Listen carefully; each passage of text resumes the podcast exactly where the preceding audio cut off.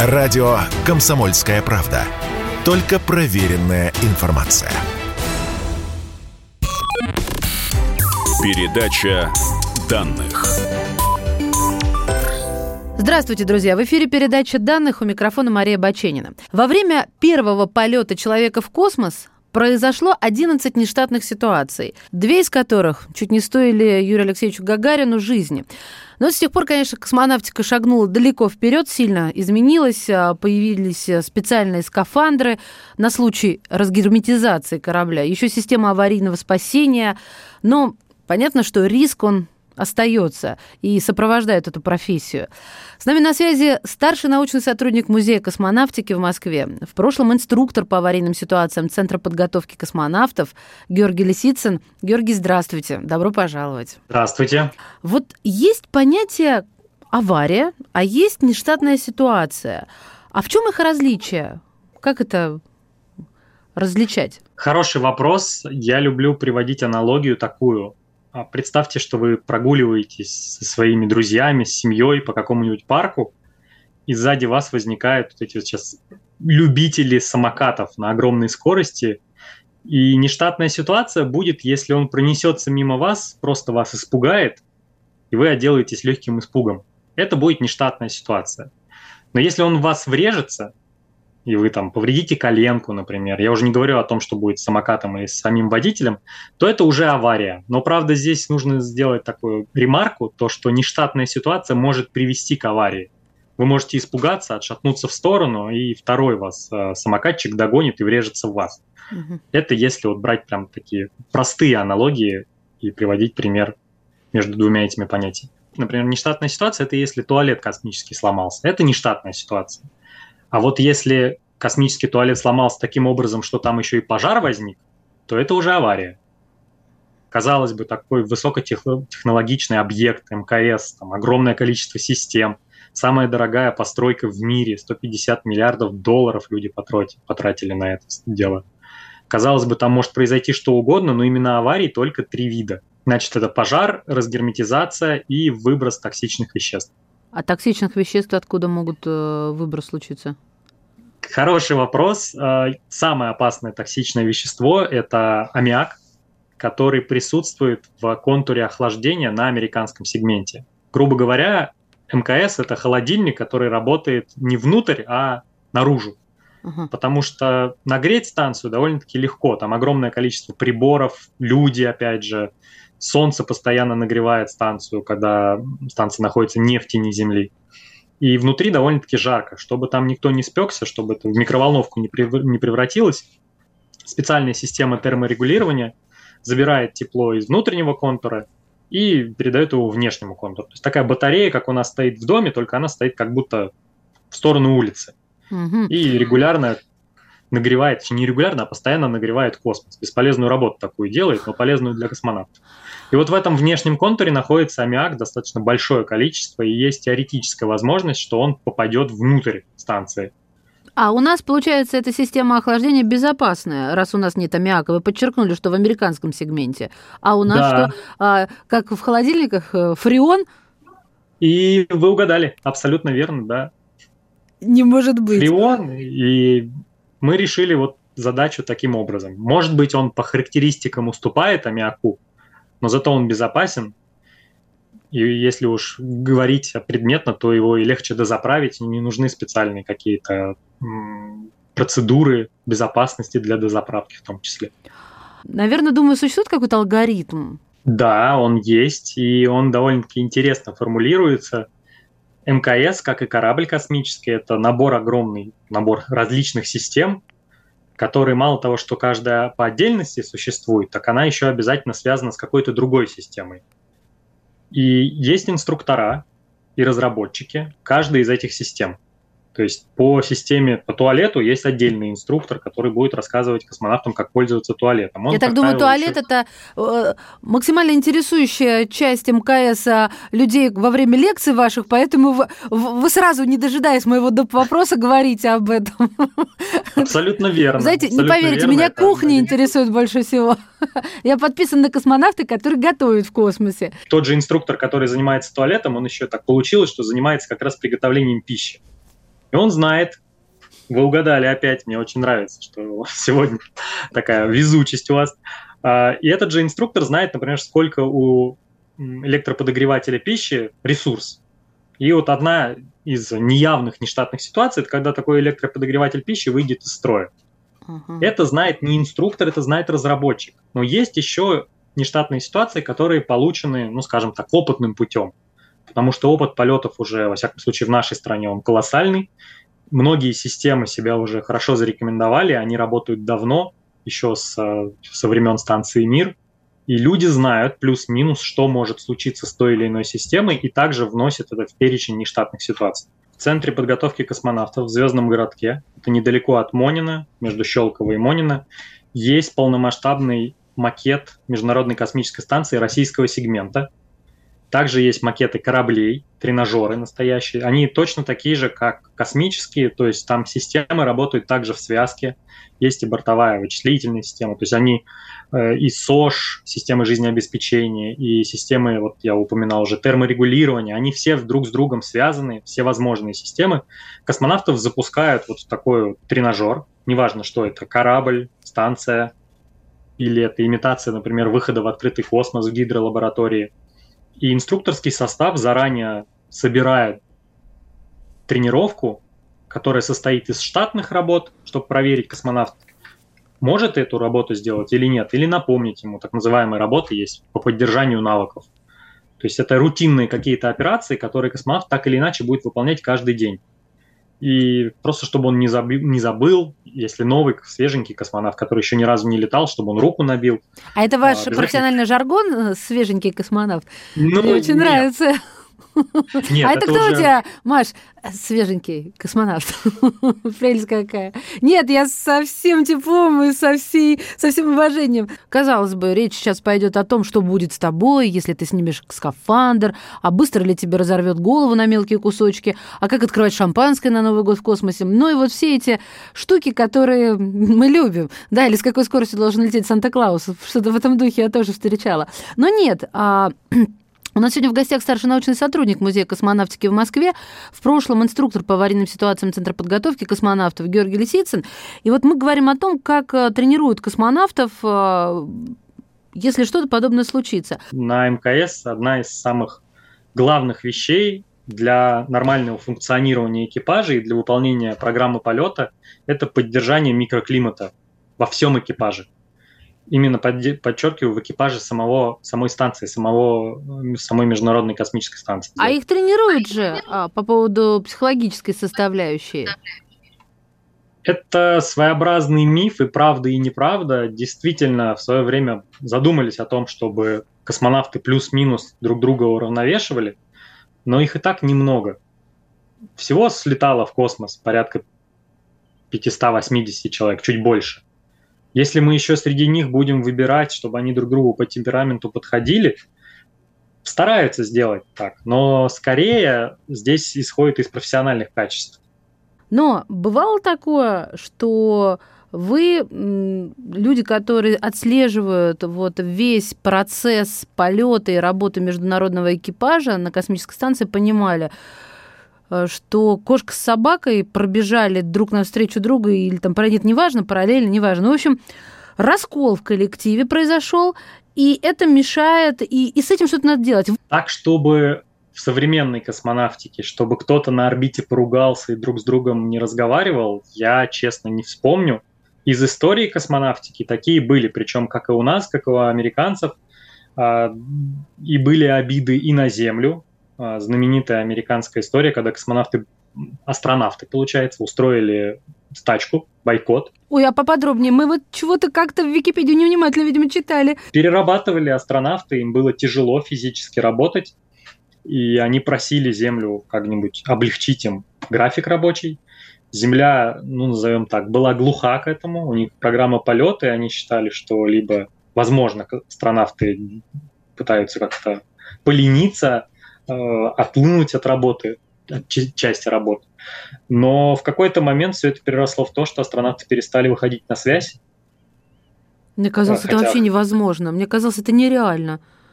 Ну, сейчас да, сейчас такого не произойдет. Какая ситуация самая опасная? Вот эта техника или это, допустим, когда человек поранился, или человеку стало плохо?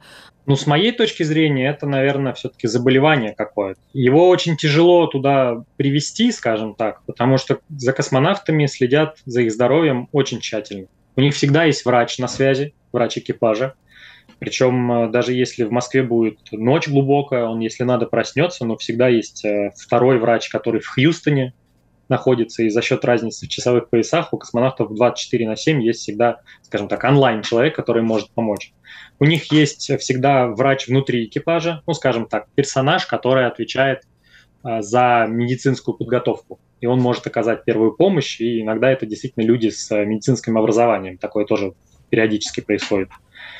Плюс у них есть прекрасная аптечка, но почему мне кажется, что это со здоровьем скорее сложнее? Потому что эта область мне менее знакома. Уважаемые слушатели, я Хочу сказать, что это передача данных, и в гостях у меня старший научный сотрудник Музея космонавтики в Москве, в прошлом инструктор по аварийным ситуациям Центра подготовки космонавтов Георгий Лисицын, и мы продолжим. Радио «Комсомольская правда». Никаких фейков, только правда. Передача данных. И снова здравствуйте. Это передача данных. У микрофона Мария Баченина. Знаете, говорим сегодня на важную тему, но название настолько замылено, что всерьез не воспринимается. Как выжить в космосе?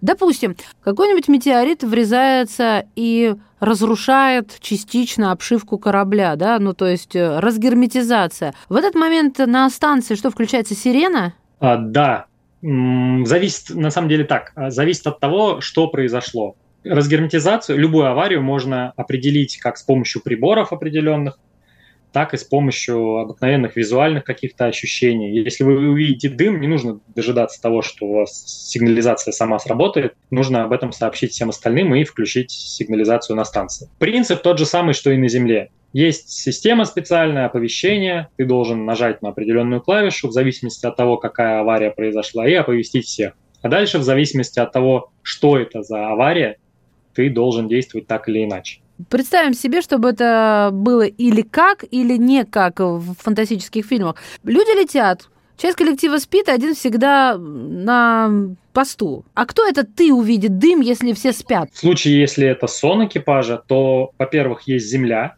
которая по телеметрии так или иначе может что-то отследить.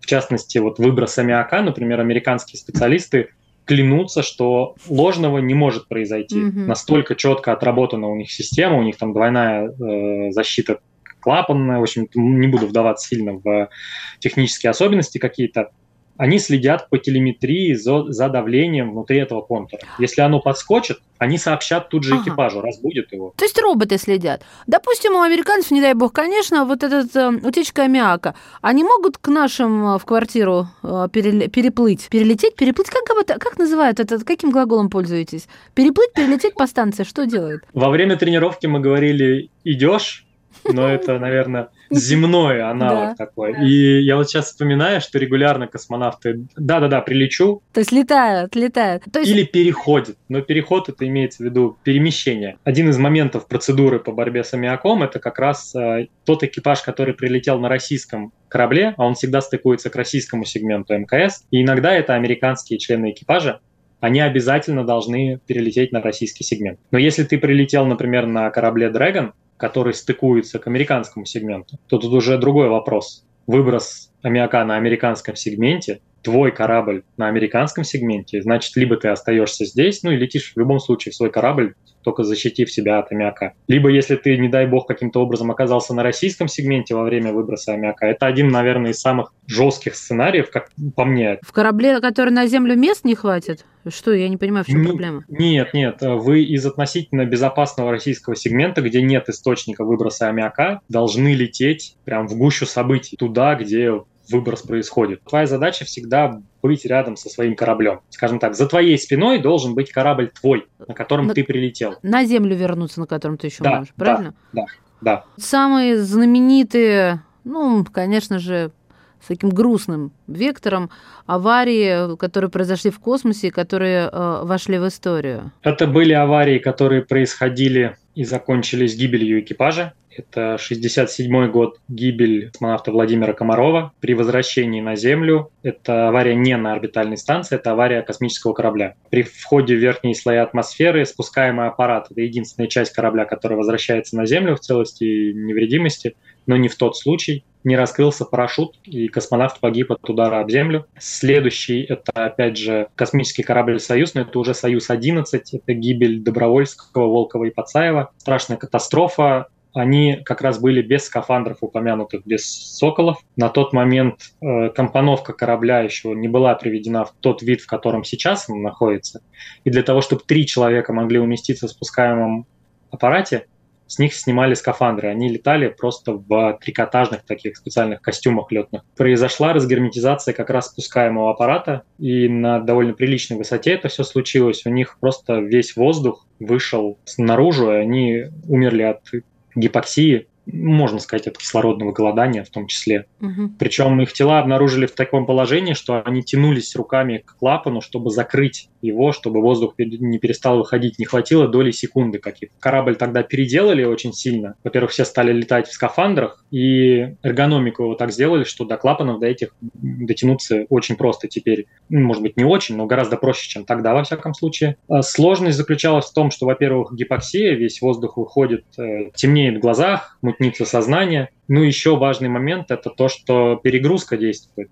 Физически тяжело, у тебя каждая клеточка тела начинает весить в несколько раз больше, до 6-8 же, то есть 8 раз больше. Я вешу 80 килограмм, вот на 8 раз умножаю, и это тяжело физически. Ну да, там даже двигаться практически нереально, да, я понимаю. И две катастрофы у звездно-полосатых товарищей заокеанских. Это два шаттла, 86 и 2003 год шаттл Challenger, шаттл Columbia, но здесь нельзя ни в коем случае говорить, там, у кого больше, у кого меньше, там 14 человек погибло суммарно. И это две сам, четыре самых знаменитых аварии, которые привели именно к смерти экипажа, к гибели. Были аварии также э, на орбитальных станциях. Наверное, самая знаменитая – это 97 год, когда экипаж во время стыковки космического корабля «Прогресс». Это такой корабль, как будто на пульте управления его стыкуют. Он подлетает к станции, его захватывает специальной системой радиотелеметрии. Космонавты стыкуют его, тогда стыковали не в автомате, а именно вручную, станции. И вот тогда из-за определенных сложностей корабль слишком сильно разогнался и врезался в один из модулей станции. Произошла разгерметизация, мир тогда потерял 40% электроэнергии, который получал солнечных батарей, ну и плюс пришлось от модуля спектр, в который это столкновение произошло, можно сказать, отказаться потому что его закрыли, и восстановлению он не подлежал. Какие сценарии могут произойти на МКС в наши дни? На орбите, например, огромное количество космического мусора. Здесь не будет так, как в фильме «Гравитация», чтобы он пробил полностью насквозь этот мусор станцию, такого навряд ли произойдет, потому что за этим мусором следит специальная служба людей, на Земле безостановочно, и если какой-то большой осколок теоретически может столкнуться с МКС, то просто меняют орбиту МКС, так, выполняют так называемый маневр от уклонения осколков. Но это опять же все разговор о разгерметизации, потому что к чему он может привести? То, что пробьет корпус и будет э, дырка, через которую будет уходить атмосфера. А так, все те же самые аварии, вот что точно никогда не произойдет, в это я никогда не поверю, то, что во многих фантастических фильмах космонавты при выходе в открытый космос улетают куда-то в небытие. Такое физически невозможно. Почему? Потому что есть система страховок и фалов, так называемая, то есть они на страховке выходят в открытый космос. А у них есть специальный карабин, даже два карабина, которым они по очереди пристегиваются к поручням. Даже если один из этих карабинов в какой-то момент стыкуется, всегда есть второй. Не могу не спросить про пожар на станции. В 96-м, мы знаем, был пожар, а там огонь распространяется иначе, чем здесь в помещении? Или там, ну там же тоже есть э, кислород в помещении, и вроде все должно быть так же, как обычно, правильно? Вот горит и горит. Или там иные методы тушения. И вот как тогда было? В 97-м было немножко иначе. Естественно, пожар там распространяется по-другому. Дело в том, что даже если вы просто запрос в интернете сделаете, как горит пламя в космосе, там нет так называемой конвекции передвижения частиц за счет силы тяжести. Спичка, например, будет гореть не треугольным таким пламенем, а маленькой полусферой. Процедуры по тушению пожара, они не сильно отличаются от земного. Страшен не сам огонь, а то, что он дает. Но и сокол не наденешь в этом случае, или тоже нужно надевать сокол во время пожара? Вообще скафандр сокол надевают только в том случае, когда нужно возвращаться на землю. То есть это уже та мера, когда вы зашли в свой корабль, и вы уже понимаете, что вы полетите вниз, вот тогда вы все берете, одеваетесь в скафандры и вперед на землю. То есть сокол, я так понимаю, он в нем дышать можно, да, в нем какая-то система а, обеспеч... жизнеобеспечения есть? Нет, он подключается а... к системе вентиляции и подачи воздушной смеси от корабля. Грубо говоря, это оболочка еще одна защитная. Если у вас пожар произошел в корабле, пока вы летите к земле или к станции, именно пожар, один из способов его тушения, не один, а единственный, это разгерметизацию вызвать. Потому что что горит? Кислород. Да, а надо его выгнать. Открываем клапан, и у нас весь воздух, кислород выходит в космическое пространство. А где ты потом его берешь? Как правило, если такое произошло, то нужно возвращаться на Землю гарантированно, и просто до конца полета ты будешь в своем скафандре, закрытом, герметичном, и дышать чистой воздушной смесью, которая есть в запасах корабля. Хватает ее до возвращения на Землю? Да, да, да, в этом проблем никаких нет. На самом деле из космоса вернуться на Землю довольно быстро можно. Все зависит от того, штатно ты это делаешь или нет. Штатно ты спускаешься по определенной траектории, чтобы поменьше была перегрузка. Но есть так называемый баллистический спуск срочный. Там может э, перегрузка очень сильная быть, ну и скорость приземления. Ну и давайте, чтобы, как сказать, закончить э, чем-то я, я думаю, какие-то шуточные ситуации с улыбкой, которые можно воспринять. Вот хотелось бы такую историю под занавес. Их на самом деле довольно много. Вообще юмор у космонавтов это не то, что приветствуется. Как мне показалось, он присутствует у всех. Причем независимо от страны происхождения. Угу. Это такой своеобразный выпускной клапан того самого стресса и пара, который накапливается, и они подкалывают друг друга регулярно. Можно в сети найти прекрасное видео «Горилла в космосе», где один астронавт разыграл второго, ему привезли тайно от других членов экипажа костюм гориллы, он переоделся, спрятался в огромной коробке, ну, в специальном контейнере, который разгружал второй астронавт. И вот я представляю его удивление, он там уже несколько месяцев на станции, вдруг откуда-то вылезает огромный горилла и начинает за ним гнаться. Это все еще, в всяком случае, видео происходит в ускоренном темпе под музыку из Бенни Хилла, очень комично выглядит ну, после испуга приходит смех, естественно, разрядились ребята. А, спасибо вам большое, Георгий. Очень интересно было. Благодарю вас от всей души. Старший научный сотрудник Музея космонавтики в Москве, в прошлом э, инструктор по аварийным ситуациям Центра подготовки космонавтов э, Георгий Лисицын был в нашем эфире. Благодарю вас.